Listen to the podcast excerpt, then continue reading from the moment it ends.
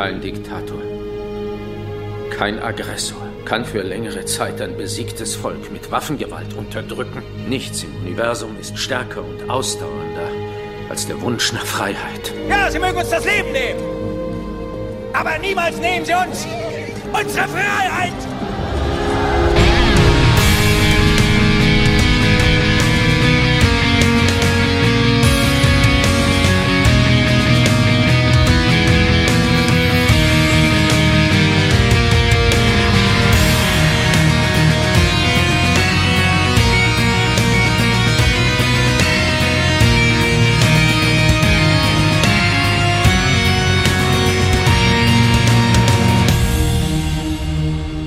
Es ist mal wieder soweit. Hier ist der Deutsche Babylon 5 Podcast. Der graue Rat, der Chef weilt weit weg im Urlaub irgendwo an der Ostsee und hat uns zugerufen, macht ihr mal. Also machen wir mal. Heute Army of Light, Armee des Lichts und äh, heute sind zu hören der Tim und der Gregor. Hallo Gregor. Hallo Tim. Kriegen wir das hin? Ja, lass es uns zumindest versuchen und mal gucken, wie weit wir kommen, oder? Ja, man munkelt ja, eventuell kommt Mary auch noch dazu. Wir hoffen das Beste. Ja, verdammte Internetprobleme, oder? Ja. Also ich muss sagen, in der Zukunft bei einer bestimmten Raumstation, die hatten nie solche Probleme, oder? Nee, da gab's ja auch Goldkanäle. Hier hast du nur Ja. Unity Media Kanäle. da hat die Technik einfach funktioniert und wir sitzen jetzt da und dürfen es ausbaden. Ja, super. Ja. Aber wie gesagt, äh, wir haben die große Hoffnung, sie steigt noch ein und äh, heute geht es wie gesagt um eine sehr wegweisende Folge und äh, ich bin froh, dass wir die beide miteinander besprechen dürfen, äh, denn einige wichtige Fäden werden zusammengeführt und einige neue werden begonnen. Hast du Lust mal zu erzählen, worum es geht? Ja, ich mache erstmal so ein paar Facts. Äh, Der deutsche Titel ist halt Armee des Lichts, wie du schon sagtest. Und im Original The Long Twilight Struggle und ist in den USA äh, gelaufen am 18. Oktober 1995. Also, wenn man sich das mal überlegt, vor ungefähr, vor, ziemlich genau vor 22 Jahren. Und bei uns am 19. Mai 1996. Äh, Drehbuch hat äh, JMS höchstpersönlich geschrieben und die Regie hat der gute John Flynn gemacht. Ähm, ja, und das Rating, das P5-Rating, das ist exorbitant hoch mit Unglaublich, 9 9,83 und eine D5-Wertung von Moment, obwohl ich verwechsel jetzt, glaube ich, D5 9,83 und P5 9,49. Das ist, glaube ich, eine echt der höchsten Bewertungen, die ich bisher gesehen habe, zumindest Das in den Folgen, durch die Decke. wo ich dabei gewesen bin. Ja, wir werden mal sehen, ob die Folge diese Wertung verdient hat, oder? Ich äh, denke, da hat die Folge sehr gute Chancen, auch von uns eine recht hohe Wertung zu bekommen. Ja. So viel schon mal vorab verraten. Ja, w- wir sehen einige interessante Figuren, äh, auf die ich schon seit einiger Zeit warte, jetzt äh, in Staffel 2. Ich freue mich zum Beispiel auf Satras. Auf jeden Fall. Also, was wir, wir haben ja eine A- und eine B-Handlung. Ne? Die B-Handlung ist halt, die große Maschine tritt wieder auf den Plan. Also die Maschine, die auf Epsilon, äh, auf dem Epsilon-Planeten unter der Raumstation ist. Und natürlich, damit wird auch Satras zum ersten Mal, also namentlich wieder erwähnt. Aber er wird leider noch nicht gezeigt. Auf jeden Fall haben wir ein Wiedersehen mit Drahl, mit der großen Maschine. Wir sind also nochmal in dem tollen Setting der großen Maschine. Und wir erleben, dass sie quasi äh, Drahl seine Isolation beendet und aktiv in den Kampf der Ringe, äh, ich meine, in die, in die zukünftigen Ereignisse, die da auf uns zukommen, eingreift. Das ist eigentlich so die B-Handlung, dass er sich halt wieder aufs Tablett äh, schwingt. Aber die A-Handlung, die ist natürlich nochmal richtig krass, oder? Oh ja, also unser Gandalf auf dem Planeten Epsilon 3 tritt später auf. Vorher sehen wir, wie es äh, mit Centauri und Narn weitergeht, beziehungsweise eigentlich endet. Auf unglaublich krasse Art und Weise, wie ich finde. Äh, dazu kommen wir gleich. Wir äh, steigen aber direkt ein in die Handlung. Zu Anfang, wir sehen Molari. Den habe ich jetzt persönlich, hier zumindest bei der Besprechung der letzten Folgen, einige Zeit nicht mehr besprechen können, denn er tauchte nicht auf in den Folgen, in denen ich dabei war. Richtig. Hier sehen wir ihn mit Lord Refa im Thronsaal auf Centauri Prime. Ja, ist eine tolle Szene, mal wieder den Thronsaal zu sehen. Der wird auch von einer, einer Wache begleitet, die auch gleich wüst von äh, Lord Refa rausgeschickt wird. Und wir leben, erleben auch äh, wieder so ein schönes Dialog, so ein Ränkespiel zwischen den beiden, wo halt auch äh, so ein bisschen über den Imperator, der ja schon sehr häufig erwähnt wird, über den Imperator geredet, Karthagia. Und es wird da eigentlich nochmal sehr deutlich, ja, es ist eine Puppe, der ist zufrieden mit seinem Repräsentantenjob und macht halt, was wir wollen. Im Ein. Hiopai, genau. Ja. Und, und Refa hat irgendwie die volle Rückendeckung von ihm. Das erkennt man, denn der fläzt sich mal eben so im Thronsessel rum und das ist bei den Centauri ja eigentlich ein Sakrileg sondergleichen. Ja, und er tut das auch mit, äh, so wie er aussieht, sah es nicht aus, als wenn er das nicht zum ersten Mal gemacht hat. Nee, das also, war selbstverständlich. Scheint, ja, und auch, auch wie er über Karthagia redet und das alles, es wirkt, was man bisher von ihm hört, denkst du, hey komm, es ist einfach schlicht und ergreifend so ein Strohmann, den sie da hingesetzt haben, der, der mit seinem Job halt zufrieden ist und ansonsten mhm. sind es andere Kräfte im Hintergrund. Er ist ein relativ skrupelloser Hofvertreter, wie ich finde. Also auch dieses diabolische Grinsen, was er immer aufsetzt, da bin ich wirklich immer kurz davor zu denken, das kommt jetzt krass aus einem Horrorfilm, weil er wirklich ähm, ganz fiese Gesichtszüge hat. Also ich muss ganz ehrlich sagen, äh, so einer, der so aussieht wie Lord Refer, der kann nur ein Intrigant sein. Ja. Weißt du, der hat so jobmäßig hat er gar keine andere Wahl, weißt mhm. du, Kindergärtner oder so. Nein. Nee, aber du musst da schon was Intrigantes machen. Genau. Aber zu diesem Thronsaal wollte ich noch was sagen, was, was mir da immer wieder auffällt, wenn wir auf Centauri Prime sind. Der Thronsaal ist irgendwie doch für, für so ein riesiges und, und mächtiges Volk wie die Centauri doch recht klein, oder? Also sehr unauffällig und verliert sich ein bisschen in den ganzen Seidengardinen, die darunter hängen. Wirkt eher wie so ein Keller ja, schön dekorierter Keller, aber auf jeden Fall nicht so, wie man sich das vorstellen könnte. Ein großer Saal aus Marmor mit Säulen und Goldbesatz und äh, Schranzen, die hin und her laufen und Wein servieren. Nein, er ist eigentlich eher klein und unauffällig. Ja, aber er sieht, es sieht irgendwie ein bisschen billig aus, oder? Genau, das denke ich nämlich auch. Und der Thron, ja gut, der war in Star Trek schon größer. Äh, der Thron auf dem Q das erste Mal als Richter zu sehen war, hätte, glaube ich, jetzt in den Thronsaal der Centauri besser reingepasst. Ja, da, also du siehst da halt einfach die Budgetbeschränkungen, die die hatten. Ne? Mhm. Also das ist bei dem Thronsaal ist das sehr, sehr. Der ist einfach räumlich auch viel zu klein, um irgendwie so ein bisschen beeindruckend zu sein. Ja, genau.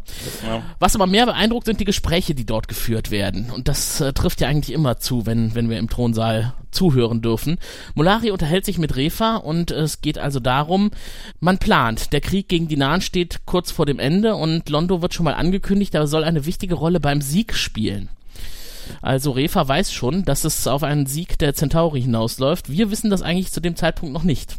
Wir wissen ja, dass es im Hintergrund doch einiges an Verwicklung gegeben hat mit Londo und den Helfern von Londo ja, die äh, er über den äh, Mr. Morden eingebunden hat in die Politik der Centauri.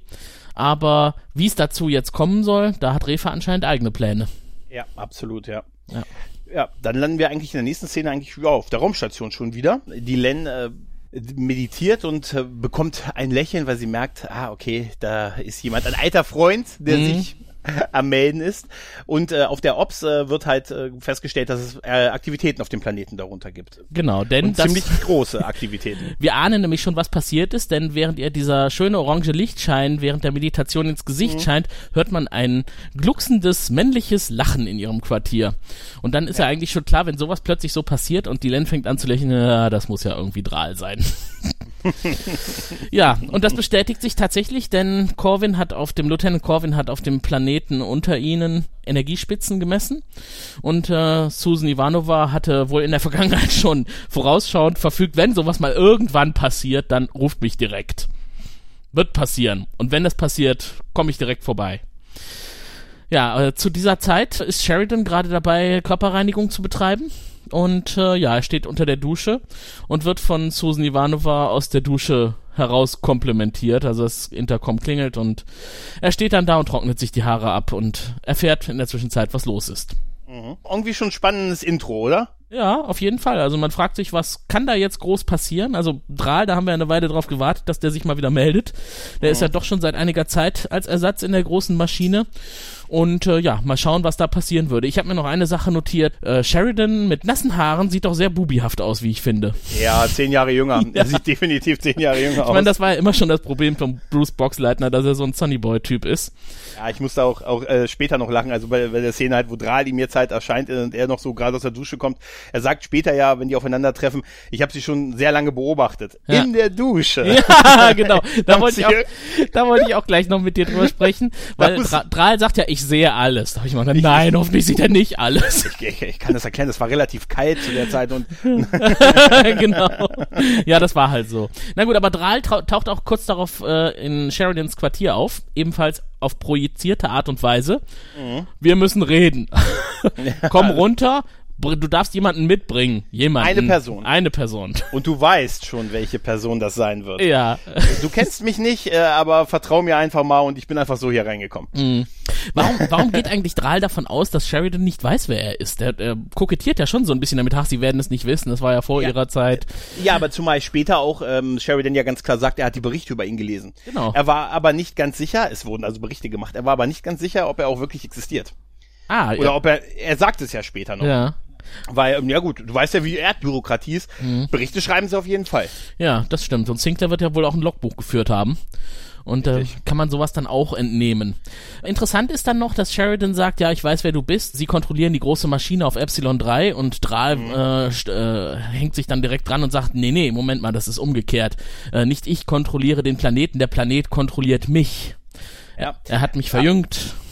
Genau, er hat mich ähm, so äh, 30 Jahre jünger gemacht, so nach dem Motto, und es geht, ich bin gesünder als je zuvor. Mhm. Interessant an der Sache ist ja, wenn es diese Berichte gibt, also worauf ja später eingegangen wird, heißt es ja auch, dass die Erdregierung davon weiß, oder? Mhm, genau. Weil später tun sie ja so, ja, erzählen sie nichts von jetzt unserem, jetzt unserer Begegnung, aber so, dass dieses Ding da ist, diese Maschine und diese Macht, zumindest diese Informationen müssen sie haben. Ja, genau. Wobei sie aber noch nicht wissen, was damit alles verbunden ist. Und das wissen wir ja auch noch nicht, was Drahl alles machen kann. Aber dazu kommen wir heute in der Folge noch, dass er darüber ein bisschen was erzählt. Äh, Was ich ein bisschen witzig fand, war, er, er sieht ja, dass Sheridan da gerade aus der Dusche gekommen ist und dann sagte, oh, oh Moment mal, vielleicht äh, gehe ich noch mal, bis sie angezogen sind. Ja, er macht das ja, er macht das ja später nochmal. Er, sein Hologramm verschwindet, dann Ja. sagt aber Sheridan noch was und dann taucht er wieder Ja. auf. So dass er also nach dem Motto, okay, er hört's also auch, wenn er nicht Ja. materialisiert ist. Was ist irgendwie ein bisschen, genau, eigentlich braucht er gar nicht gehen, er sieht ja eh alles. ja, sie brauchen, sie brauchen sich nicht anziehen, keine Scham. Ja. Komm, se se setzen Sie sich zu mir aufs Bett, Ja. Captain. Ach komm, das habe ich doch alles schon hundertmal gesehen. Ihr Vorgänger, Ihr Vorgänger war sehr dankbar, wenn die Lage eng wurde. so, und jetzt muss ich mal gerade rüber zu Dylan. ja. Aber erzählen Sie nicht, ich wollte erst mal eine Weile so rum. ja, genau.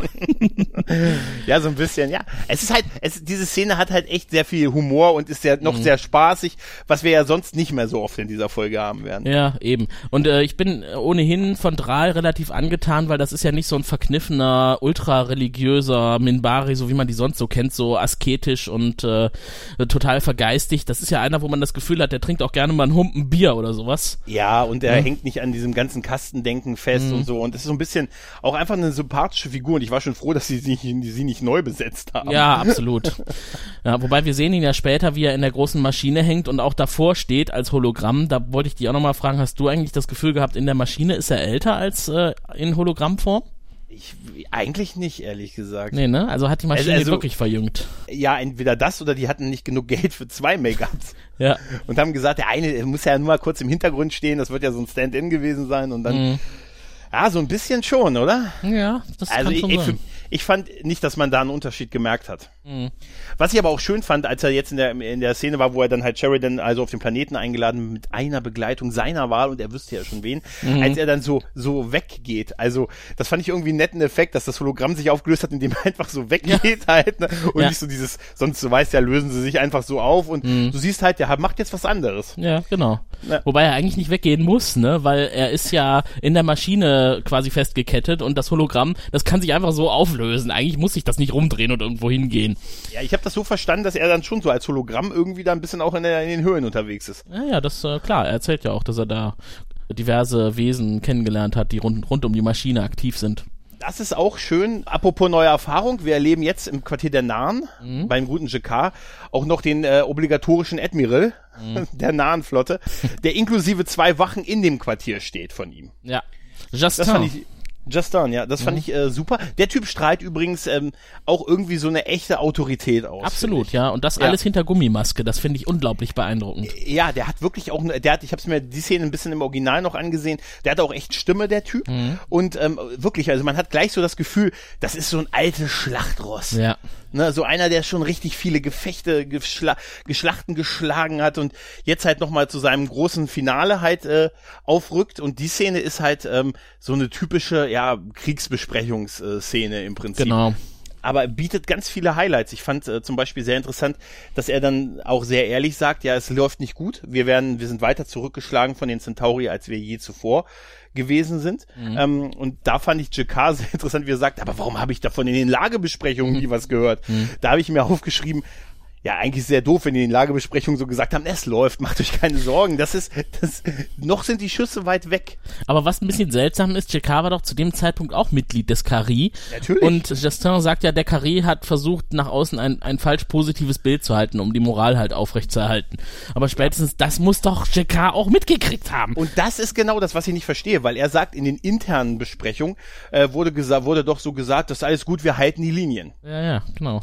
Ne? Und dann sagt man sich, na gut, aber in den ganz internen Dingern, ne? Da wurde dann wiederum gesagt. Das ist ja, als ob der Bundestag belogen wird. Ja, aber auf jeden Fall haben die Nahen noch einen äh, Plan B, denn sie haben den Versorgungsplaneten Garrosh der 7. Centauri. Garrosh 7, den Versorgungsplaneten, der halt so irgendwie die ganze Flotte der Centauri mit äh, halt versorgt. Mhm. Und wenn, wir, wenn die den angreifen, dann haben sie eine Chance, die Centauri zumindest aufzuhalten, wenn auch nicht zu besiegen, aber zumindest aufzuhalten und die, sie zu zwingen, ihre Versorgungslinien zu vergrößern, zu verlängern, was ihnen halt einen taktischen Vorteil bringen würde. Ist aber Und wohl machen- nicht so leicht, ne? Ist ja ein riesiger Ja. Außenposten. Richtig, auch ein gut bewaffneter Außenposten. Mhm. Ähm, und na, logischerweise, natürlich, klar. Da fand ich auch interessant, der Plan ist ja eigentlich echt kühn. Er sagt, wir ziehen unsere, unsere Großteil unserer Truppen zusammen, auch von der Verteidigung unseres Heimatplaneten ziehen wir sie Ja. ab. Und äh, um dann diesen, diesen Angriff durchzuführen, Ah, aber dadurch haben wir halt das Problem, dass wir halt eine Lücke im Verteidigungsnetz von, von dem nahen Planeten aufmachen. Die soll zwar schnell geschlossen werden, ne? Ja. Ja, damit sie ganz kurz auf ist. Aber das ist natürlich schon so sehr alles oder nichts, Ja, oder? ja, klar, das ist so ein bisschen alles auf eine Karte setzen. Also was ich eigentlich falsch finde, gerade wenn es um das Wohl von Millionen von Nahen geht, Zivilisten. Klar, muss man was einsetzen, um auch was zu gewinnen, aber das war ein zu hoher Preis. Aber hast du nicht auch das Gefühl gehabt, dass so wie er das beschreibt, dass äh, die eh eigentlich sonst nur noch so das Unvermeidliche nur noch ein bisschen rausgezögert hätten und am Ende eh verloren hätten, dass ihnen das klar gewesen ist? Ja, also er sagt ja, dass äh, er eigentlich jetzt darauf spekuliert, dass die Centauri sich jetzt auffasern in tausend kleine äh, Zwischenkriegsschauplätze, wenn der Versorgungsplanet nicht mehr da ist und dass sie darauf setzen und in der Zeit wieder ihre Kräfte sammeln können. Weiß ich nicht, ob das so Okay, funktioniert hätte. Also wir erfahren ja auch, dass der Krieg jetzt ungefähr sechs Monate läuft äh, zwischen den Nahen und den Centauri. Naja, Und in der Zeit gab es viele Verluste auf beiden Seiten, aber ich glaube, die Nahen waren tatsächlich, also da, das stimmt schon, die Nahen waren eher in der Defensive. ja, ja, ja. Ja, und JK sieht das ja auch. Also der warnt auch schon äh, oder macht sich Gedanken darüber, äh, was, wenn jetzt äh, die nahen Heimatwelt, hat, nah, hat die nahen Heimatwelt eigentlich einen Namen? Man redet immer nur wird- von Heimatwelt, ne? Nee, sie wird, äh, sie, sa sie sagen Narren. Sie sagen wirklich Narren. In der deutschen Also Version nicht, da sprechen sie immer noch vom Heimatplaneten. Ja, aber ich meine wirklich, dass der Heimatplanet Narren heißt. Okay. Ja. gut, ist ja naheliegend, ne? Ja. Das Prime. ist nicht. Wie ist denn euer Heimatplanet? Mensch. ja. Das ist, das ist Mensch. Mensch. Mensch. Das war, die, die Borg greifen Mensch an. Ja. Nein. Nein, aber ich meine, ähm, äh, vielleicht kriege ich nachher dafür Ärger, aber ich meine, es heißt wirklich Narren. Ja, okay. Dann, dann ist das jetzt so. Wir haben das definiert. Na, Der Graue Rat sagt, Nahen heißt Nahen. Oder wenn wir ganz cool sind, Narren Prime. Ja, ja. genau. Wobei die hätten doch ihren Planeten nicht so genannt wie Centauri Prime, oder? Also, Nein, niemals, ja, ja. auf gar keinen Fall. Auf jeden Fall finde ich die Szene, finde ich die Szene großartig. Die gewinnt halt durch die beiden Schauspieler auch nochmal Mhm. ganz stark an Dramatik und halt, wie gesagt, der General, der macht das echt schon, der hat echt Respekt, der Typ. Ja, genau. J.K. hat ja durch, durch seine Augen kann er unheimlich viel mitteilen, ne? Und auch dieses, äh, diese Bedenken, die er äußert, da sieht man auch seine Besorgnis im Auge und dann will er natürlich am liebsten direkt mitkommen und auch kämpfen, aber es, ihm wird halt gesagt, am besten bist du uns gedient, wenn du hier auf Babylon 5 die Stellung hältst. Das, das finde ich ähm, tatsächlich auch eine ganz tolle Szene, weil er sagt, hier der, der den Status, den du hier hast, äh, das kann für uns mehr bringen als Mhm. als eine ganze Flotte, weil äh, du bringst uns halt Aufmerksamkeit, äh, Zuspruch und ich weiß nicht, was was was er noch sagt, äh, nicht er sagt nicht Mitleid, sondern Mitgefühl. Genau. Mhm. Ich glaube, das ist ganz wichtig dieser Satz halt und gerade auch über den Verlauf, was später noch kommt in Ja. der Serie. Ja. Aber Also- leicht, leicht fällt es J.K. nicht. Also er würde natürlich am liebsten in vorderster Front mitkämpfen. Ja, aber wenn man sich die ganzen Werdegang von ihm ansieht und dann ist ja auch seine Familie genauso bedroht wie alle anderen Eben. halt, ne? Ja. Also und vielleicht sogar noch mehr aufgrund seines Status. Ja. Ne, also ich kann das schon, das ist schon sehr nachvollziehbar, wie er sich verhält. Und es kostet mit, ihm mit Sicherheit eine Menge Überwindung, dann wirklich da zu bleiben und seinen, seinen Job halt weiterzumachen. Genau, aber sie haben sich jetzt erstmal darauf verständigt, sie wollen das durchziehen, diesen Angriff auf den Nachschubplaneten. Und da müssen sie halt, müssen sie jetzt irgendwie alle Daumen drücken, dass es hinhaut. Wir sind mal wieder auf den Gängen von Babylon 5 unterwegs und dort öffnet sich eine Aufzugtür und Dylan schießt daraus hervor auf Sheridan zu. So ein Zufall, dass sie genau da rauskommt, wo Sheridan gerade auf dem Gang ist. Ja, die war sicher, die ist sicher schon in drei Besprechungen davor reingestürmt. Genau. und da war er halt nie, ne? Aber Das war der vierte Stopp. cool fand ich den Spruch, ne? Ja, er ist mir auch erschienen. Ja, äh, das war so ein bisschen hier, wir haben keine Zeit, die Lage ist ernst halt, ne? Und es ist halt noch die, eine, die wenigen humorvollen Momente. Aber es ist toll, ne? ja, ja. Ja. Vor allen Dingen, weil sie damit ja auch absolut impliziert, sie wissen, er, ihr, ihm wird ja gesagt, sie wissen schon, wen sie Ja. mitnehmen sollen. Da wird gar keinen Zweifel dran gelassen, dass er sagt, oh, nehme ich Garibaldi mit, aber der hilft mir eh nicht, wenn es hart auf hart kommt. Oder Franklin, aber der ist auch nicht besonders gut. Also, also der, das, das, weil diese kleinen paar Sekunden verdeutlichen, ist einfach nochmal genau, wen er mitnehmen Auch ich finde, muss. es ist eigentlich gar keine so schlechte Idee, einen hochqualifizierten Arzt an seiner Seite zu haben. Das kann eigentlich nie verkehrt sein. Bei dem Sicherheitschef würde ich immer einen Arzt dabei Das kann nicht schaden, richtig. Ja. Naja, aber es ist äh, nur eine kurze Zwischensequenz, dass wir also sehen, dass, dass sie sich austauschen und die Len sich quasi einlädt in, in seine Außenmission, Genau. äh, die er ja plant. Und dann landen wir in unserer Außenmission, nämlich im äh, War Room Mhm. der Centauri, wo äh, so schöne durchsichtige Karten, also so- also durchsichtige, wie nennt sie, also Plastikglas Glastafeln sind, wo Mhm. so Schiffsbewegungen drauf abgebildet sind, sehen äh, Refa und Londo, die halt äh, ein Kriegsrat halten, könnte man sagen. Und äh, Refa hat natürlich hat in Erfahrung gebracht, dass die Nahen halt ihre Flotte zusammenziehen und dass sie einen Angriff planen auf den Versorgungsplaneten und sagt, ja, und wir, wir sind aber noch schlauer, wir greifen den nahen Heimatplaneten an. Aber wer verteidigt dann halt unseren Versorgungsplaneten? Da kommt halt Londo und die ominösen Verbündeten ins Spiel. Ja, wobei Londo sagt ja erstmal, dass, es, dass das nicht so einfach machbar ist, den nahen Heimatplaneten anzugreifen. Wenn jemand das in der Vergangenheit versucht hat, da ist er eigentlich immer gescheitert, wenn er direkt nahen Prime direkt angreift. Und dann eröffnet ihm halt Refa, wie er das machen will, ne? Mit Massebeschleunigern. Richtig, dann wird natürlich noch so kurz der Einwand äh, gekommen, ey, das ganze zivilisierte Universum hat gesagt, diese Waffe setzen wir nicht ein. Aber ja, ist egal. Mhm. Ja. Es wird halt so weggewischt. Damit wird halt nochmal so eine neue Superwaffe, die aber alle, die alle echten äh, ins Spiel gebracht. Und äh, er sagt natürlich, ja, aber hier, die, wir verteidigen natürlich äh, unseren Versorgungsplaneten halt. Sie müssen nochmal ihre Verbündeten ins Spiel bringen. Und die sollen die nahen Flotte halt zerstören. Ja. Aber ich finde, Und- in dieser, in dieser Sequenz, wo man also Refa und Londo über dieses Thema sprechen sieht, erkennt man, dass Londo eigentlich die ganze Zeit irgendwie im Hinterkopf das Thema durchwälzt und äh, überlegt, kann er das machen oder kann er das nicht machen, kann er das mit sich selbst verantworten. Bei Refa überhaupt nicht, ne? Kein, er- also erst, Eiskalt. erst, alle Bedenken, die kommen von Londo. Einmal der, die Bedenken, dass diese Massebeschleuniger eingesetzt werden, weil das ganze Universum die geächtet hat. Äh, und dann natürlich, äh, dass er sagt, ich habe Beängstigendes über meine Geschäftspartner äh, gehört und die sind unheimlich mächtig und ich möchte einfach mich eher von denen distanzieren, als sie einzusetzen. Gut, dann ist Refa halt, dass er sagt, aber da draußen wartet eine Flotte von Centauri-Schiffen und sie können das Blutvergießen beenden und es müssen nicht noch ganz viele sterben. Ja, und vor allem sie dauerhafter. Sieg, ne? Da, danach gibt es dauerhafter Sieg. keinen Kampf mehr. Centauri Prime ist dann befriedet. Ja, und danach hören wir auf. Ja, genau, das ist Ungefähr, das sagt er. Und aber da, da fand ich Londo auch ein bisschen, also ich fand äh, die Bemerkung ein bisschen schwierig, wo er sagt, okay, ich werde meine Geschäftspartner noch einmal bitten, dafür tätig zu werden, also meine, meine Partner, werde danach, äh, ist aber die Sache vorbei, werde nicht, die nicht mehr bitten. Mhm. Und dann kommt aber noch dieses, wir Centauri müssen selbst unser Schicksal in die Hand nehmen.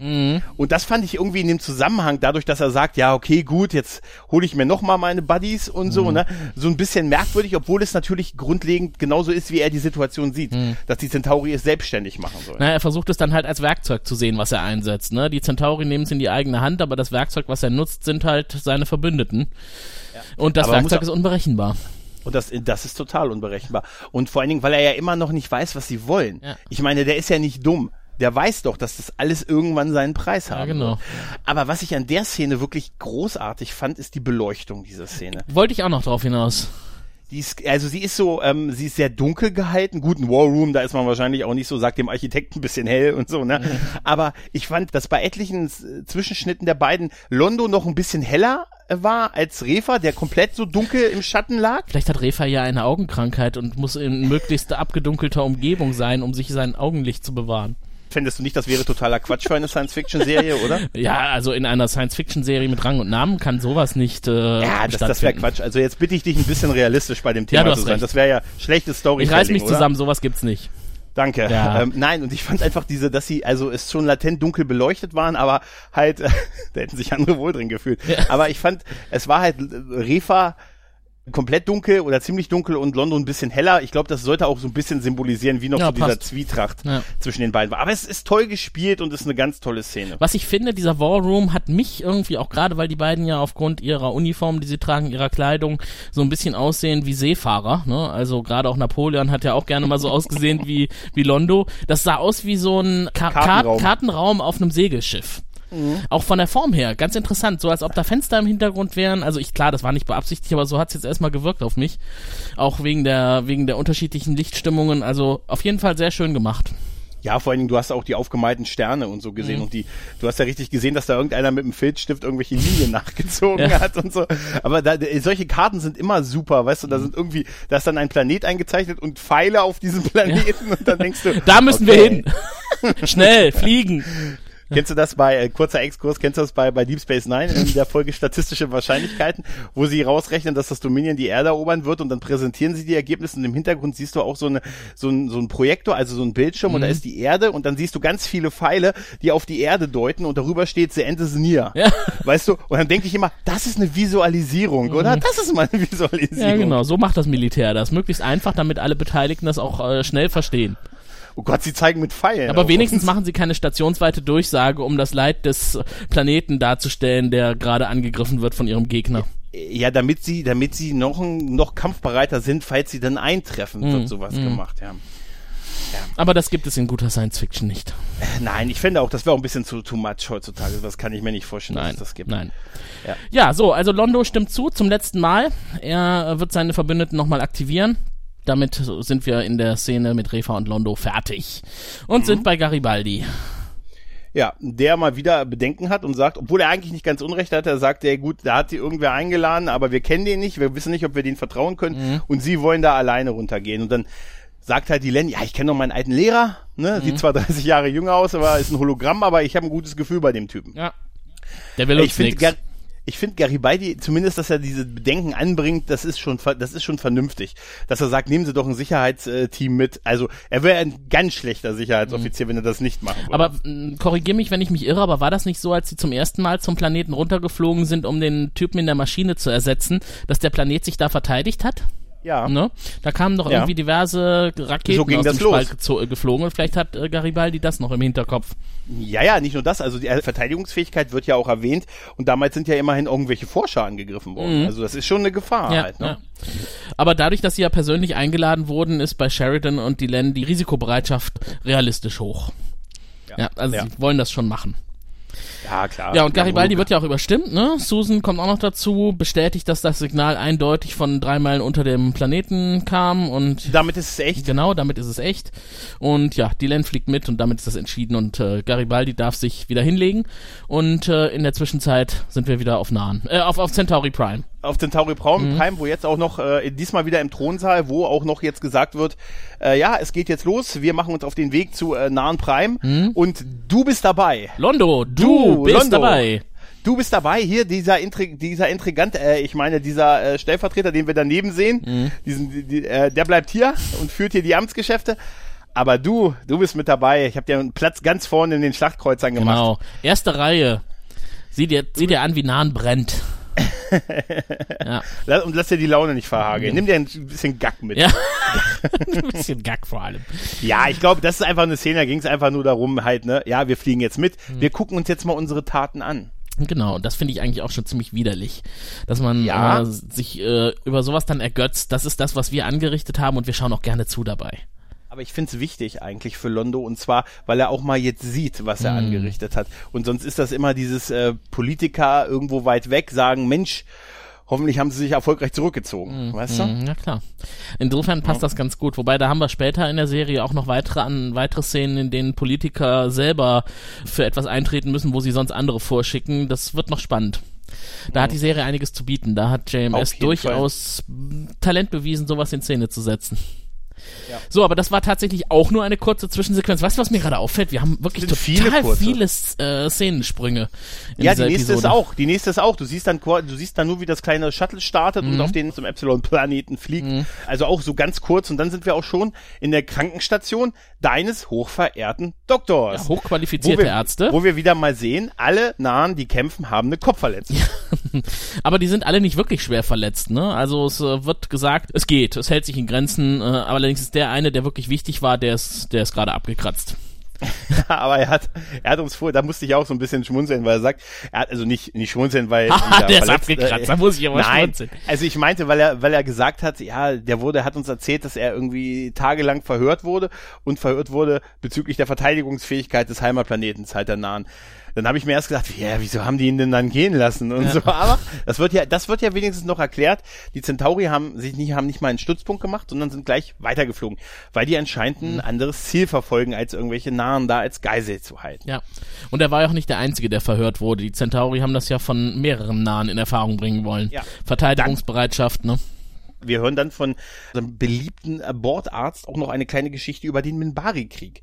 Nämlich, dass in der Endphase des Minbari-Kriegs die Minbari-Verteidigungsstützpunkte wie auf dem Mars oder Io ähm, einfach links haben liegen lassen, weil es ihnen nur um die Erde ging. Ja. Die Mensch 1. Ich wollte gerade sagen, ihre Freunde nennen sie Mensch. die Mensch 1. Und Mensch ja, aber sie halt ins Gott. Das wäre ein super Folgentitel. Mensch Prime. Auf jeden Fall, auf jeden Fall ähm, hat, erzählt er ja halt diese Geschichte und sagt halt, ja, damit ihm klar, hey, äh, die Lage wird jetzt ernst und es geht denen halt um den nahen Heimatplaneten. Und so haben die Mimbari, sind sie bei uns im Krieg vorgegangen und es sieht alles danach aus, dass die Tentauri jetzt auch so vorgehen. Ja, genau. Und JK schwant Übles. Ja. Ja. Also man Der- sieht ihn besorgt die, die Krankenstation verlassen. Man sieht ihm auch äh, an, aber dass er sehr dankbar ist, dass ihm die Information noch so gegeben wurde. Sie wird ihm ja auch so ein bisschen so halb verschwörerisch, so, Ja. ne? Ah, ehrlich gesagt, ehrlich gesagt, ab dieser Folge beginnt das ja, dass JK eigentlich ziemlich häufig dankbar sein muss. Das äh, gefällt mir eigentlich nicht so. Das hat er nicht verdient, diese, diese, dieses Bittstellertum. Aber gut. Aber das ist, das ist schon ein Punkt, aber man sieht auch, dass ihm die Leute irgendwie, also dass die Leute, ja, Real sind, ne? Hm. und auch Sympathien für ihn und Ja. die Nahen empfinden. Mehr als für die Centauri. Das stimmt. Auf jeden Fall. Ja. Und das wird, finde ich, immer deutlicher, auch in der und gerade auch in den nächsten Folgen. Ja, absolut. Was passiert in der Zwischenzeit mit Sheridan und Dylan? Sie landen auf dem Planeten und Dylan kennt sich da super aus, ne? Also Ja, musste ich auch, musste ich auch ein bisschen. also wenn ich mal auf einem Planeten lande, wo ich, wo keiner je von uns war, die Len geh vor. ja, weiß ich auch nicht, was das jetzt irgendwie zu sagen hatte, dass Dylan hier zeigt, ich weiß, wo es lang geht. Ja, die hatten nicht genug Geld, um mehr Gänge zu machen, durch die sie hätten irren können. Ja. Deshalb hat sie gesagt, ja, ge- eigentlich ist es ein Gang, ist es ein normaler Gang. Es ist ein geradeaus laufender Gang mit einer Kurve. Ich weiß, wo es lang geht, geradeaus. Es gibt zwar keine Links- und Rechtsabzweigungen, aber trotzdem. Haben nicht, hat nicht Ivanova, die schon mal hier war, hat die nicht was von irgendwelchen tödlichen, Ver Ach, Quatsch. Ja. Ach, John. Genau. Bitte dich. Jetzt Nein, schau mal auf, so ein Weichei zu sein. Bedenkenträger brauchen wir hier nicht. Mensch, geh zurück zum Shuttle und warte da. Und dann treten sie nach draußen in den großen Raum der großen Maschine. Und das ist ja ein Anblick. An was erinnert uns der? Welches andere Science-Fiction-Machwerk hat solche Maschinen gerne mal dargestellt? Star Wars! Stimmt, ja. Große, große, lange, säulenartige Hallen, die von mehreren Ebenen durchzogen werden, wo man eigentlich nach unten schaut und kein Ende sieht. Und man sich auch also rein funktionell fragt, warum. Ja. Weißt du, warum, wer macht denn das? So wie in Episode 7, wo der Scheiter fünf Meter über dem Boden war. Da, wo ich auf einer glatten Fläche, wo ich mich gefragt habe, wer baut Ja, sowas? hat schon irgendeinen Sinn. Aber du hast recht, der Tron kommt auch noch so ein bisschen, weil da laufen ja Ein auch. bisschen, ja, weil dieser Zeichentrick-Move Ja. ist ja so ein, so ein, es ist ja so ein Matte-Painting zu der Zeit gewesen. Ne? Ich finde ein bisschen, ein bisschen, es hat mich ein bisschen an den Tron-Style erinnert. Ja. Aber du hast recht, es ist, ich glaube, es sollte Star Wars sein. Ja, genau. Man muss sich ja immer behaupten gegen die Großen. Hey, komm, es ist aber auch eine, eigentlich eine geile Szene, Ja. weißt du, wenn die Kamera zurückgeht und man sieht dann diese lange Brücke und dann gehen die beiden drüber und das sieht aus wie so ein toller Kle Effekt. Ich fand das in der ersten Folge, wo wir schon mal äh, in diesem in der großen Maschine waren, fand ich das auch so geil, wie die da über diese Brücke Ja, gegangen sind, weil das so total. die kleine süß animierte ähm, alte PC-Grafik halt Ja, war. genau. Wobei ich da wirklich gerne mal hinter den Kulissenbilder gesehen hätte, wie die das aufgenommen haben. Wahrscheinlich sind die beiden einfach nur vor einem Greenscreen über Ja. irgendwelche das- grünen Brückenelemente marschiert. Geil, wenn, es wäre geil, wenn die sowas gemalt hätten in der Größe. Nein, aber es wird so sein. Also das, das, das Szenenbild wird wahrscheinlich so sein, dass die einfach vor grüner Wand gestanden haben. Und dann stehen sie auch schon vor Drahl. Und die Len erstmal so ein bisschen blauäugig, Hallo Drahl, äh, ich bin's die Len. Und er erscheint als Hologramm, als ob ich es nicht mitbekommen würde, wenn eine liebe Freundin meinen Planeten betritt. Ja, aber es war schon so ein bisschen blöd, dass sie das so sagt, oder? Ja, ja sie weiß doch, dass er alles sieht. Sheridan wird das noch bereuen, dass er alles ja, wobei, vielleicht ist die Länder auch so ein bisschen sehr vergeistigt und stellt sich nicht vor, was Drahl alles sehen könnte, wenn er Lust dazu hätte. Was soll er schon sehen? Da ist nicht viel. Nein, aber ähm, sie ist jetzt nein, umgewandelt, sie ist Halbmensch. Auf jeden, auf jeden Fall kommen wir jetzt, gehen, gehen wir genau dahin weiter, was du vorhin erwähnt hast, dass so unheimlich viele kleine Snippet-Szenen sind. Mhm weil jetzt erleben wir halt, Jakar ruft nochmal beim General an mhm. und sagt, er sagt halt, was er gehört hat, dass der Heimatplanet halt in Gefahr ist und dass er den Angriff abbrechen soll und bekommt halt nur gesagt, es ist zu spät, wir gehen gleich aus dem Hyperraum, ja. wir können diesen Angriff nicht mehr abbrechen, das findet jetzt statt, ja. wieder aller Warnung und Vernunft. Aber dramaturgisch nochmal ein guter Move, dass Jakar nochmal die Gelegenheit nutzt und sagt, ich versuch's jetzt nochmal aufzuhalten, ich habe kein gutes Gefühl dabei. So kann er im Nachhinein eigentlich auch immer in der Situation sein, zu, zu denken, zumindest von sich selbst, ich habe ja, ich hab's versucht noch aufzuhalten denn es endet nicht gut. So viel schon mal dazu. Nee. Ja, dann sind wir wieder zurück bei Drahl und Drahl lobt Sheridan erstmal für dessen Geduld, ne, was auf der Station so alles gelaufen ist. Er hat mhm. sich jetzt ganz lange nicht gemeldet, aber er hat es mit Wohlwollen beobachtet. Er war sich am Anfang nicht so sicher, was es mit Sheridan auf sich hat, aber er hat seine Erwartungen erfüllt. Ja, also es ist ja sehr geil. Er sagt, ich habe dich ein Jahr beobachtet und ich habe mir hier auch alles, ja, habe mich jetzt so mit der Macht auf dem Planeten vertraut gemacht und mhm. mit den Geheimnissen des Universums ja. und alles. Und jetzt habe ich das Gefühl, jetzt bin ich wieder da. Und äh, du bist vielleicht, du bist es auch würdig, mhm. meine Unterstützung zu bekommen, weil es muss eine eine eine Festung gegen das Böse geschaffen. Genau, denn denn er äh, deutet auch schon an, er weiß vieles, er sieht vieles, er kann weit schauen, er weiß auch mhm. über, die, über die Verschwörung des Lichts Bescheid gegen die eigene Regierung, also gegen die Regierung der Erdallianz. Und da ist mhm. Sheridan erstmal ein bisschen erschrocken, weil das ist ja eigentlich was streng Geheimes und äh, Drahl beruhigt ihn dann aber. Ne? Er sagt, wenn, wenn das in der Maschine bekannt ist, dann muss man sich erstmal durch so und so viel Tonnen Gestein bohren, um an dieses Wissen heranzukommen. Und wer diesen Frevel versucht, wird es ohnehin sofort bereuen. Genau, das ist das, was er ganz konkret ja. sagt. Er sagt, er soll es ruhig versuchen. Ja. Also der ist sich schon sehr selbst, der ist schon sehr selbstbewusst und sich seiner Sache ja. äh, sehr sicher. Fragt, ne? An solchen Momenten frage ich mich ja wirklich, wo sind die Grenzen dieser Maschine? Was kann die? Die kann mhm. unglaublich vieles. Ja, Hologramm, am Ende kann sie nur eine Hologramm erzeugen. Wobei mich das ja total an, an uh, Stargate Nein. Atlantis erinnert, ne? diese, mhm. diese Steuerungsstühle, in denen Jack O'Neill ja. gerne mal drin liegt. Ich habe das Stargate Atlantis nie so viel gesehen. Okay, das ist aber vergleichbar, weil das ist im Grunde so ein Steuerungsstuhl und der wird per Gedanken gesteuert und da kann man auch so kleine nette Drohnen abschießen, die dann in sämtliche Himmelsrichtungen abhauen und Feinde vernichten. Ah, okay. Oder cool. auch fliegende Städte steuern, alles Mögliche. Ist ja verrückt. Ist ein bisschen wie Drahls große Maschine. Ja, vielleicht ist das 13. genau. Auf jeden Fall. Wer weiß, was draus wurde, oder? Ja. Wir haben von diesem JMS noch was geliefert bekommen für unsere Serie. ja, auf jeden Fall kommen wir jetzt zu einer ganz großen Szene, nämlich die Narrenflotte ist auf dem Centauri unterstützt. Wie heißt der Planet nochmal? Der, du hast es vorhin so schön gesagt. Äh, äh, ja, äh, aber bevor wir über den Planeten sprechen, eine Sache so. hast du noch vergessen, was ganz Wichtiges. Weil Drahl oh. äh, sagt ja Dylan hier, äh, wir vertrauen jetzt Sheridan und wir bieten das Gro Wissen ah. der großen Maschine an, eine Allianz.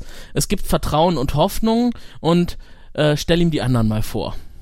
Genau, ja? genau. Und das ist in dem Moment noch nicht so ganz klar, was er damit meint. Mhm. Ja? Zumindest Sheridan hat überhaupt keine Ahnung. Ja, aber auf jeden Fall ist es eine immens wichtige Szene. Genau. Stimmt. Und dann, dann sind wir auf dem Planeten. Und das ist ein, eine großartige Szene, wie ich finde, die, der Weltraum rund um den Planeten und die nahen Schiffe kommen an, fallen aus dem Hyperraum und bereiten sich auf den Angriff vor. Das ist echt episch. Also damals, als ich das das erste Mal gesehen habe, da war ich sowas von geflasht. Das sieht auch heute noch gut aus, wie halt wirklich sich so eine ganze ganzes Heer an Hyperraumsprungtoren aufmacht, aufmacht ja. und diese diese wirklich diese fetten Nahenkreuzer äh, rausfliegen und dann sich halt dem äh, diesem Planeten nähern.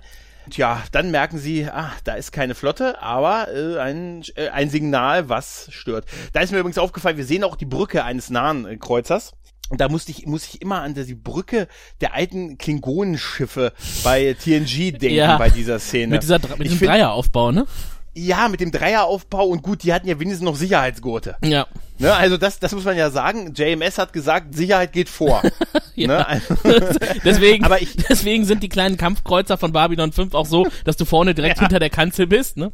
ja, hab ein gutes Gefühl, das ist doch, Ja. ja, klopf, klopf. Ja. Nein, aber wirklich, äh, also ich fand sonst den Aufbau, das passt schon zu dem Volk der Nahen so konzeptionell, aber es hat mich ungeheimlich an wirklich alte Klingonen-Raumschiffe erinnert, Mhm. bevor die halt ihre Leichen auf die Hülle gepackt haben. Was, die packen ihre Leichen auf die Hülle? Wo hast du das denn her? das Ist doch Blödsinn. gehört- Der, der Ja, Körper ist doch ich nichts mehr wert bei Klingonen. Ja, aber ich habe gehört, das soll, ach, du kennst doch die Kids von heute, weißt du, die mit ihrem neumodischen Scheiß. Ach. Früher Ohrringe, heute muss die Leiche auf die Hülle. Ja, weißt du? ach, kann ich mir nicht vorstellen da. Du Nee, erzählst du hast recht. Ja, es tut mir leid, ich höre auch Kommen auf wir, damit. geh mal zurück zu Babylon 5. Ja, ist okay. Das fühle ich mich eh viel wohler. Ja, ich auch. Sie merken, es gibt ein Störsignal und dann begegnen wir, ich glaube, vier Schattenschiffe. Ja, mit einem Kreischen äh, werden sie sichtbar und ich finde ja dieses Schattenschiff-Kreischen auch schon immer so widerlich.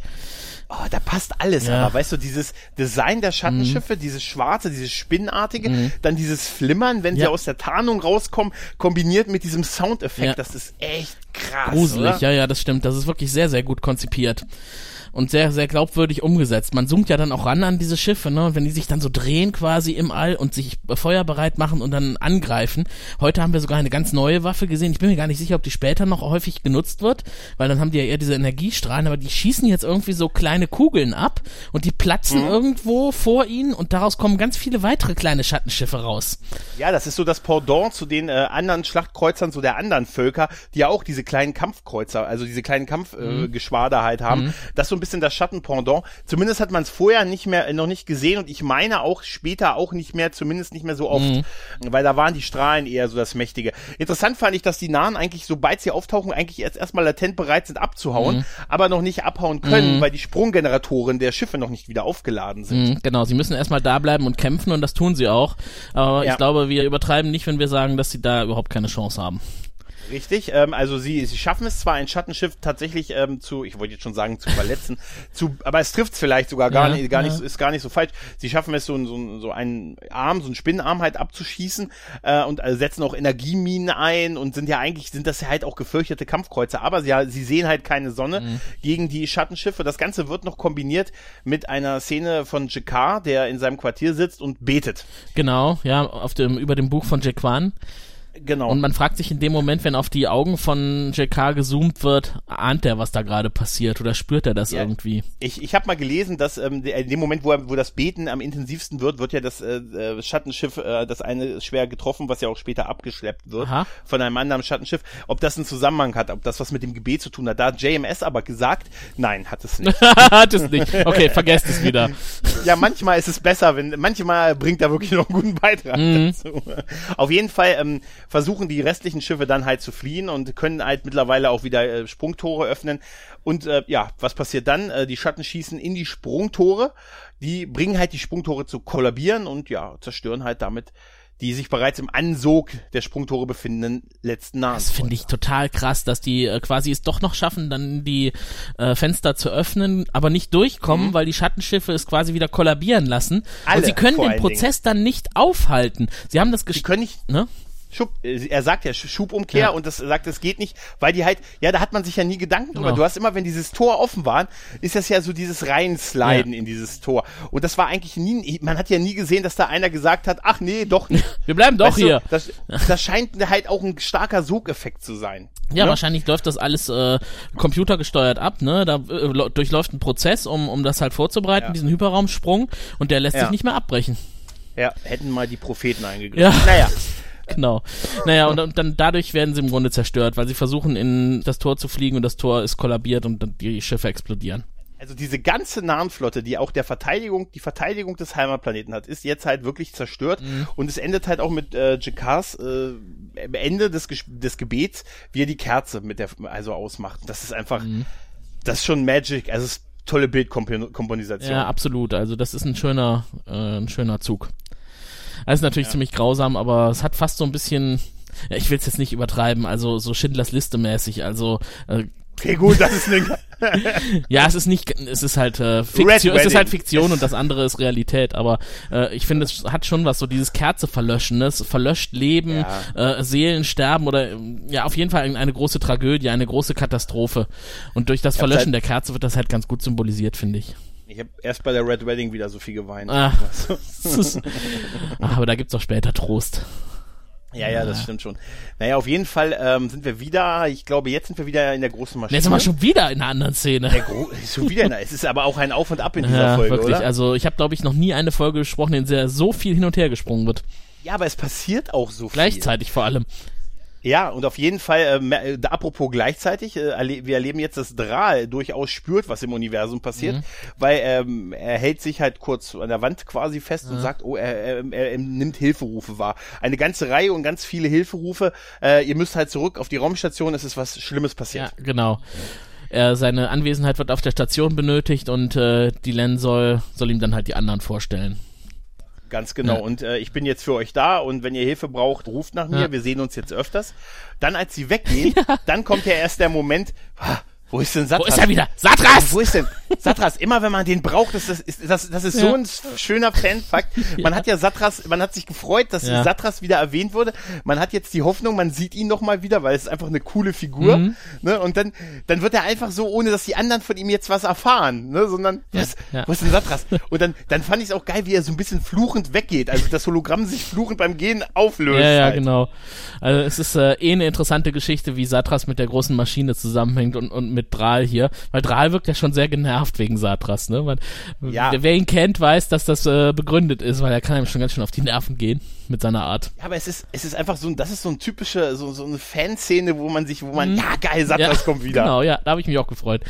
Es geht ihm Ja, gut. genau, er lebt noch. Wobei das äh, hat, glaube ich, in den Fankreisen auch für einige Diskussionen gesorgt, wie alt ist Satras eigentlich, warum war der da schon da, der ist auch später noch da und irgendwie taucht er immer wieder auf und äh, Ach, weißt du was? Timey, wimey, wibbly, wobbly. Weißt ja, genau. Und außerdem, wer weiß, ob es nur einen Satras gibt, ne? du? Man munkelt, es könnten ja, man weiß es ja heutzutage nicht. Ja, ne? ja.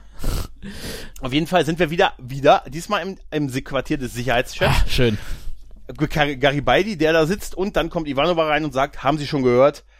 Die Centauri sind dabei, den Heimatplaneten äh, der Nahen mit Wasserbeschleunigern zu beschießen. Ist das schon offiziell? fragt er. Nee, aber es wird sicher gleich über die Kanäle kommen.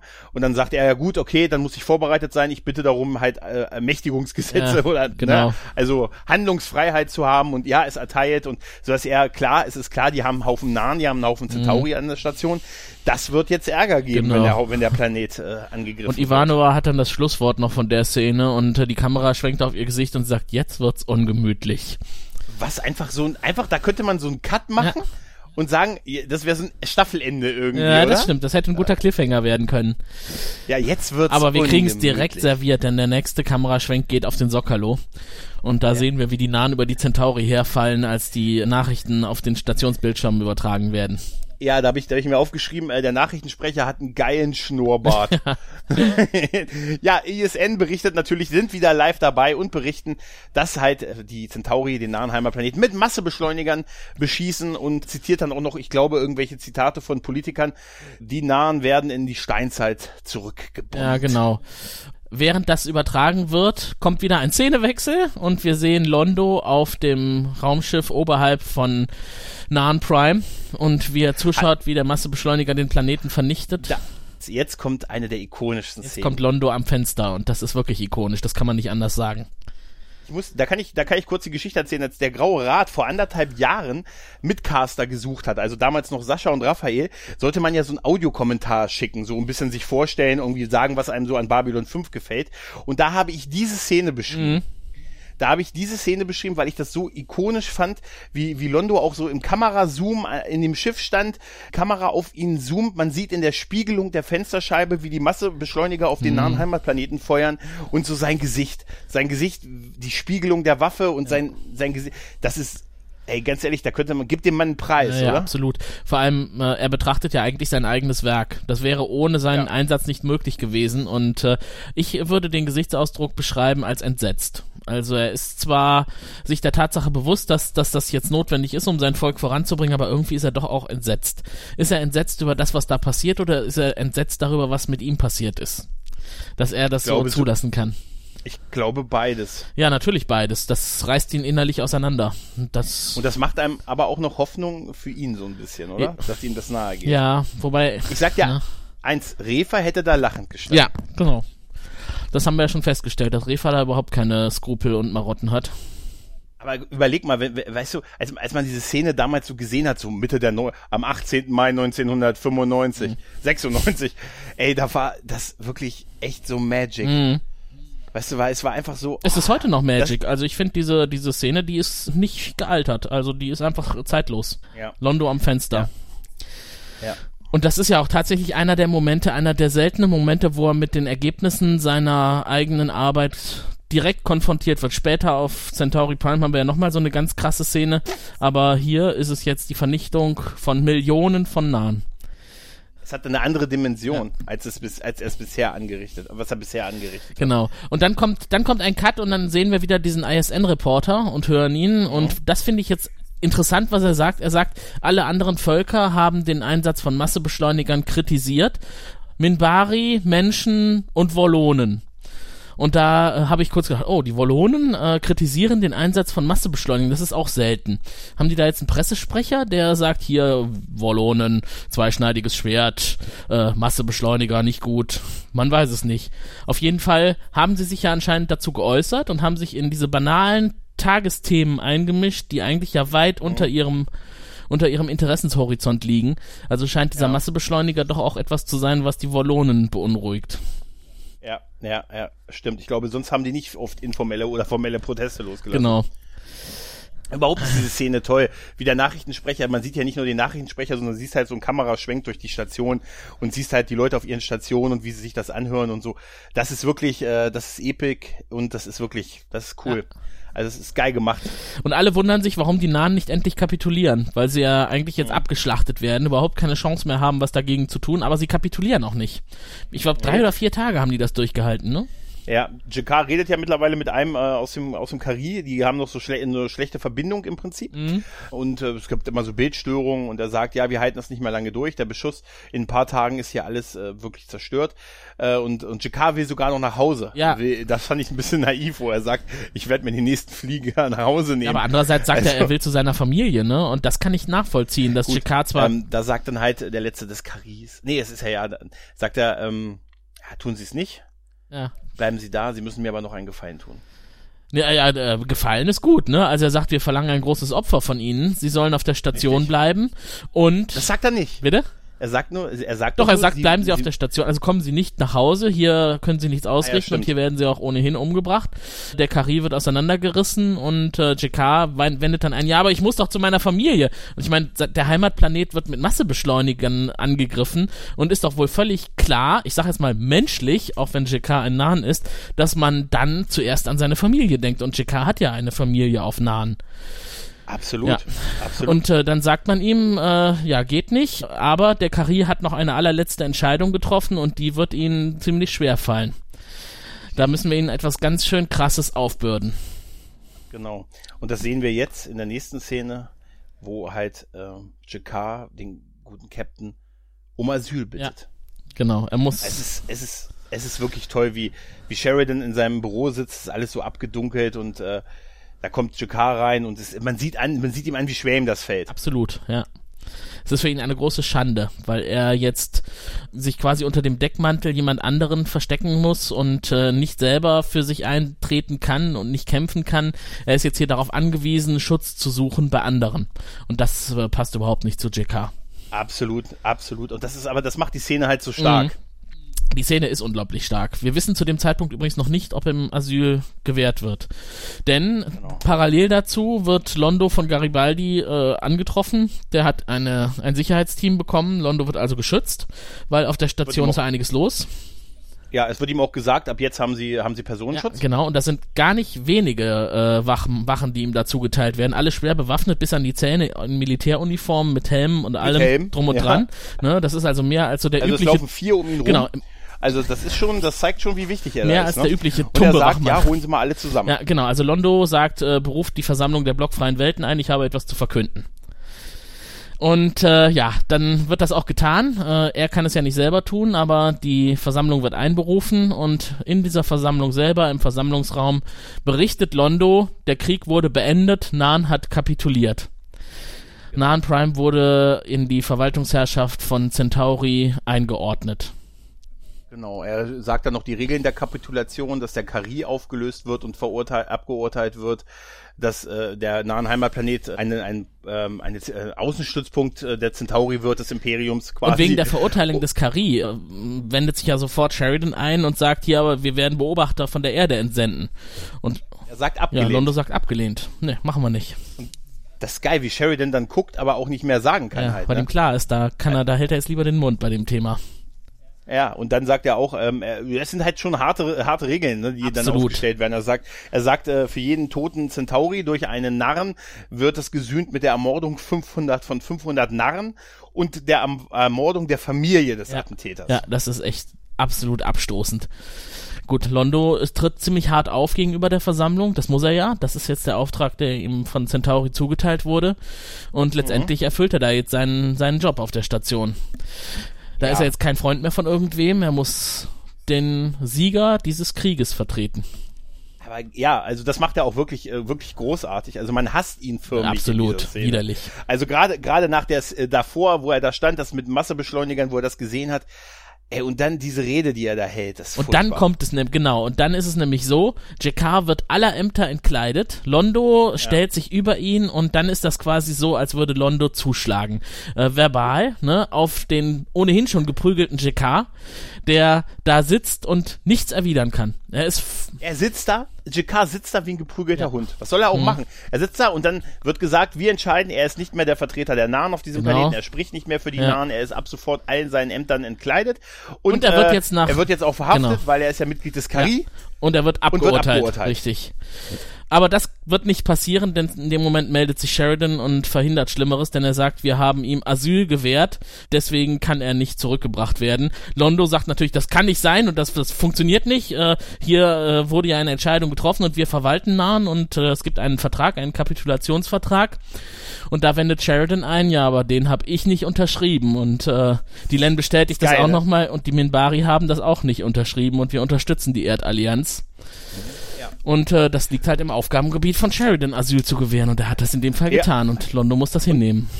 Und er sagt ja auch, sie haben doch ein Interesse daran, dass das hier weiterhin ein freier Hafen der Diplomatie Mhm. wird und äh, deshalb ist es auch in ihrem Interesse, wenn sie diese Regelung akzeptieren.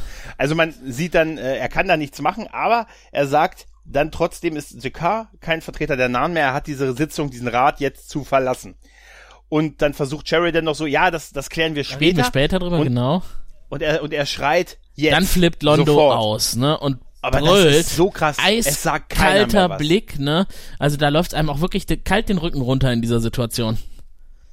Ja, es sagt keiner mehr. Was, was willst du auch sagen? Er sagt, dass er jetzt, also wirklich, er schreit das ja förmlich. Mhm. Und dann dieses langsame Aufstehen von Jakar. Dieses, und dann diese Rede, die Wie er ein hält. wo er verwundetes sagt, Tier, habe ich mir aufgeschrieben. Ja, Mhm. aber diese, diese Rede, die er dann hält, ne, mit äh, kein, kein Agitator, kein Mhm. Eroberer wird äh, den Drang nach Freiheit, Beiwesenheit ähm, unter Kontrolle kriegen. Und äh, auch wenn wir tausend Jahre jetzt äh, Sklaven sein werden, wir werden wieder frei sein. Hast du in dem Moment mal die Augen von Londo beobachtet? Ja. Super krass. Also sowas von abwertend und abstoßend. So überhaupt Ja. nicht durchkommend an die Seele, die Londo ja auch hat. Wir wissen ja, dass er auch verletzlich ist, aber das ist in dem Moment sowas von weit entfernt. Ich habe mir, ich habe mir aufgeschrieben, das wirkt wie, wie als wenn er ge- ferngesteuert wird und nur noch eine Puppe Ja, ist. ja, genau. Aber Also von, von Refa, eine Refa-Puppe. Ja, genau. Aber er muss sich das jetzt anhören und äh, er unterbricht ihn ja auch nicht. Er lässt ihn seine Rede halten. Und ja, wenn es auch tausend Jahre dauert, unser Volk wird wieder frei sein. Aber ganz ehrlich, das, was Jakada sagt, oh, er sagt es so ruhig und bedächtig, aber das hat, das ist so stark, oder? Absolut, ja. JK hat dafür auch ein großes Talent und in dem Moment, also da beginnt es eigentlich für mich auch jetzt in den weiteren Folgen. Ab jetzt habe ich eigentlich wirklich nur noch großes Verständnis für die Nahen und für JK. Und Ja. er macht jetzt auch die große Wandlung, das beginnt jetzt alles und äh, Jetzt bin ich Team JK. ja, genau. Ja, ich meine, gut, wir sind auch schon noch so ein bisschen Team Londo, aber Ja, nein, nein, Das das ist, auch so. Aber auch, Ja. weißt du, wie er, wie er rausgeht, weißt du, wie die Kamera, wie die Kamera so nach oben äh, schwenkt Mhm. und man sieht, wie alle ihm nachgucken und er einfach mit würdevoll, Absolut, langsam ja, und würdevoll, würdevoll genau, mhm. diesen, diesen Raum, die, wo er jetzt zwei Jahre lang über die Geschicke auch seines Volkes mitentschieden hat. Und oh, das ist so mächtig. Übrigens ein kleiner äh, Fun Fact noch, oder Fun, na, Fun ist nicht der richtige Wort. Da ist natürlich noch ein Stuhl leer bei den anderen, Ra bei der Liga der blockfreien Welten, weil wir ja kürzlich ein Volk verloren haben. ach ja, richtig, ja. Die sind ja, die werden auch nicht mehr ersetzt, wie wir ja schon festgestellt haben. Richtig, zumindest in der Staffel Ja. nicht mehr. Der Stuhl bleibt leer Ja. bis zum Ende der Ja. Staffel. Gott, so viel Drama in letzter Ja, Zeit, oder? absolut. Sind wir des Dramas überdrüssig? Nein, wir wollen mehr davon. Nein, nein, nein. Jetzt, Und wir kriegen ja auch mehr. jetzt bin ich süchtig geworden, aber wir kriegen ja jetzt, genau, wir kriegen auch Drama, weil auch der, der gute Londo guckt äh, ISN Mhm. und äh, hört jetzt, äh, dass es Jubelfeiern auf äh, Centauri Prime gibt und der Imperator eine Woche Feiern äh, angesagt Mhm. hat und äh, ja, aber es wird auch gesagt, man ist dabei, weitere Genau. Welten am Rande des nahen Raums zu Centauri will weiter expandieren. Hm? Ganz genau. Und das ist ja etwas, was gerade auch Refa ihm am Anfang anders Genau. gesagt hat. Danach ist gut.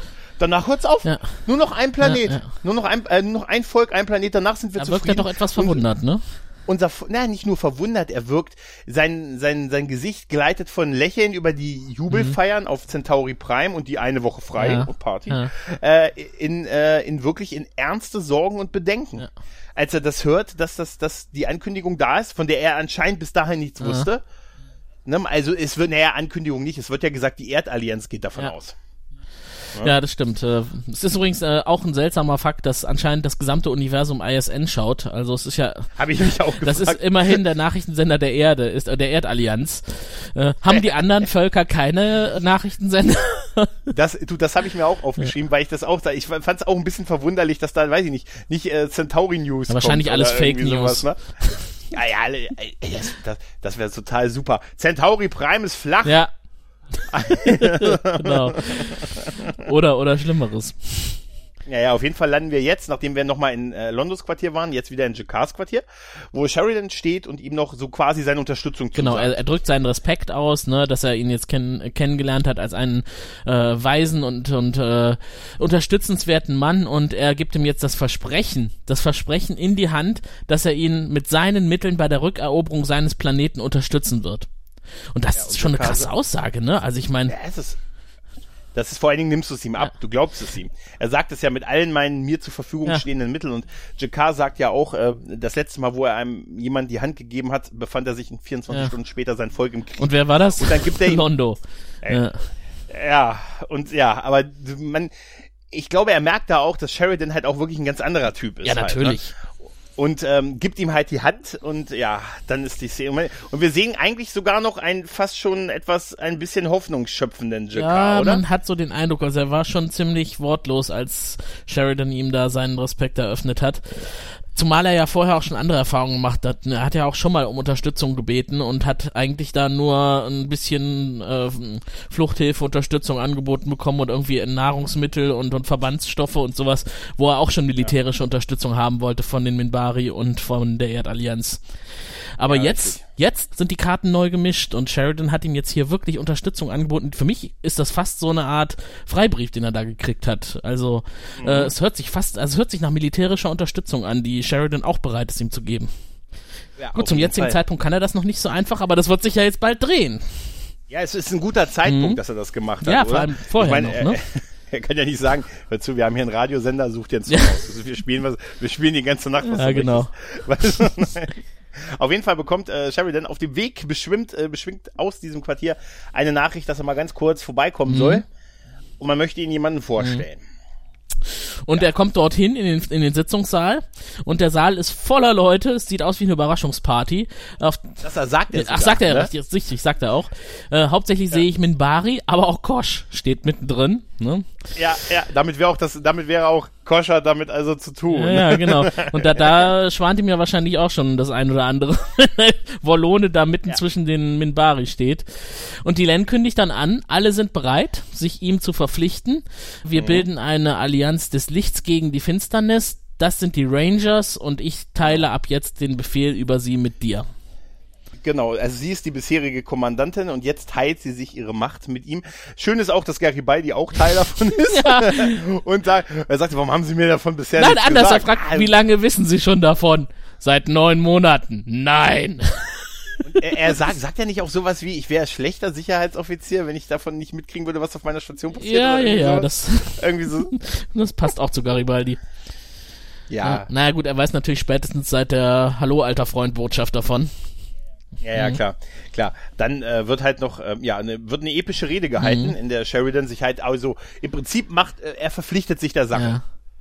Ne, er sagt, ich bin bereit, es ist mir eine Ehre, sie anfühlen zu Genau, können. und was, so und was quasi das Ziel dieser Rangers ist, die, der Krieg der Nahen gegen die Centauri ist jetzt vorbei, aber die nächste Welle des Kriegs kommt und die wird noch viel schlimmer.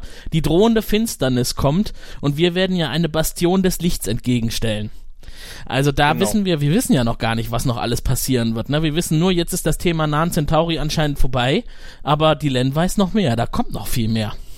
Ja, und überleg mal, nach dem, was wir alles in dieser Folge schon gesehen haben, ne, wird jetzt quasi das nächste noch größere angekündigt. Genau. Und äh, er verpflichtet sich auch, er sagt, ich bin dabei und äh, ich nehme euer, euer Angebot an und wir werden jetzt die Front des Lichts eröffnen, wir werden nicht zurückweichen, gleichgültig, was auch geschieht. Und Sheridan wirkt wieder optimistisch und das sagt er ja auch, er ist seit langer Zeit mal wieder optimistisch. Genau. Babylon 5 Also steht auf der Seite des Widerstands. wie wir, Genau. Wie wir, wir sind das Outer Rim im Podcast. Ja, sowieso. Aber ey, ganz ehrlich, mal nach so einer Folge noch so einen versöhnlichen, optimistischen, äh, ein optimistisches Ende hinzukriegen, muss man erstmal schaffen, Ja, das oder? stimmt. Und weißt du, wen wir heute gar nicht gesehen haben in dieser Folge? Ja, wir. Sehen Sie, wir Centauri haben sechs. Äh, und jede Zahl steht für ein bestimmtes Niveau von Intimität und Lust. Also es beginnt bei eins und das ist, na ja, ja, ja. Dann kommt zwei und wenn man fünf erreicht hat, dann. Äh, Ja, ja, schon gut, Wirr, ich habe verstanden, alles klar. In diesem Sinne, zücke die Penisse und äh, verteile sie gemäß deinen Wünschen. Was würdest du sagen, was hat die Folge verdient? Äh, die Penisse fliegen äh, mir so um die Ohren, ehrlich gesagt. Ich muss ganz ehrlich sagen, ich gebe wirklich meine, meine bisherige Höchstwertung, nämlich fünf Penisse. Weil ich die Folge wirklich großartig finde. Ich finde, die B-Handlung, die finde ich, äh, finde ich äh, auch wirklich okay. Sie hat auch, auch Humor, lockert das alles ein bisschen auf. Und sie bringt halt Satras und, und Dral und halt die große Maschine wieder auf den Plan, auf die ich mich halt gefreut habe und die einfach für die Zukunft wichtig sind. Das spürt man. Und halt alles, was mit den Nahen und Centauri passiert. Diese Schlachten, die Zerstörung der Nahen Flotte, die Vernichtung oder die Eroberung von dem nahen Heimatplaneten. Das ist alles großes Kino auf der kleinen Leinwand. Absolut. Gewesen. Das ist richtig Drama. Also da scheue ich mich nicht, äh, fünf äh, Penisse zu zücken. Und ehrlich gesagt, wenn man den Fernseh-Oscar oder weiß ich nicht, den Toni sollten äh, Jakar und Londo kriegen in dieser genau. Folge. Wir vergeben heute einfach mal den goldenen Penis an JK und Londo. Äh, Für schauspielerische Leistung, unter Ja, Make-up. genau. Das ist ja äh, eh so eine Sache, das vergisst man heutzutage gerne mal, wenn man äh, so diese ultra gestylten Science-Fiction-Filme oder Serien sieht, dass da teilweise Masken dabei sind, die behindern die Schauspieler ja regelrecht daran, ihren Job richtig zu machen. Also ähm, Emotionen durch Gummimasken hindurch zu übertragen. Und Ja, da war Babylon 5 ganz früh wegweisend. Also, meine fünf Penisse werde ich heute ebenso verteilen und für mich ist diese Folge, gerade weil ich ja, was die Entwicklung von JK und Londo angeht, eigentlich diesen Handlungszweig in Babylon 5 mit am interessantesten finde, äh, eigentlich bis zum Ende hin, eine der wegweisenden Folgen. Der Krieg ist jetzt zwar vorbei, aber jetzt geht der Krieg zwischen den beiden so richtig los. Und ähm, ich meine, JK hat es ja auch gesagt, ich habe ihm noch die Hand gereicht und danach waren wir im Krieg. Da muss man jetzt erstmal äh, abwarten, was daraus werden wird. Die beiden werden ja weiterhin miteinander zu tun haben. Also Londo wird nicht von der Station verschwinden und äh, JK wird auch da bleiben. Parallel wird ein neuer Krieg beginnen. Das heißt, wir haben einen neuen Gegner oder wir haben einen Gegner, den wir schon kennen, aber es wird nochmal eskalieren. Das kündigt die Len schon an. Wir haben eine neue Kampfgruppe die Rangers und einen Befehlshaber der Rangers und für mich äh, ist das ja jetzt auch irgendwie der Moment, jetzt werden wir bald die alten Uniformen verlieren. Ich verrate mal nicht zu viel, der, der Moment der blauen Uniform ist vorbei und äh, bald wird's etwas dunkler. Jetzt wird's auch modisch besser. So, genau. Und wir sind nicht mehr weit vom Staffelende entfernt. Noch zwei Folgen und dann wechseln wir in Staffel 3. In der nächsten Ausgabe des Grauen Rates gibt es die Folge Das Verhör des Inquisitors zu hören.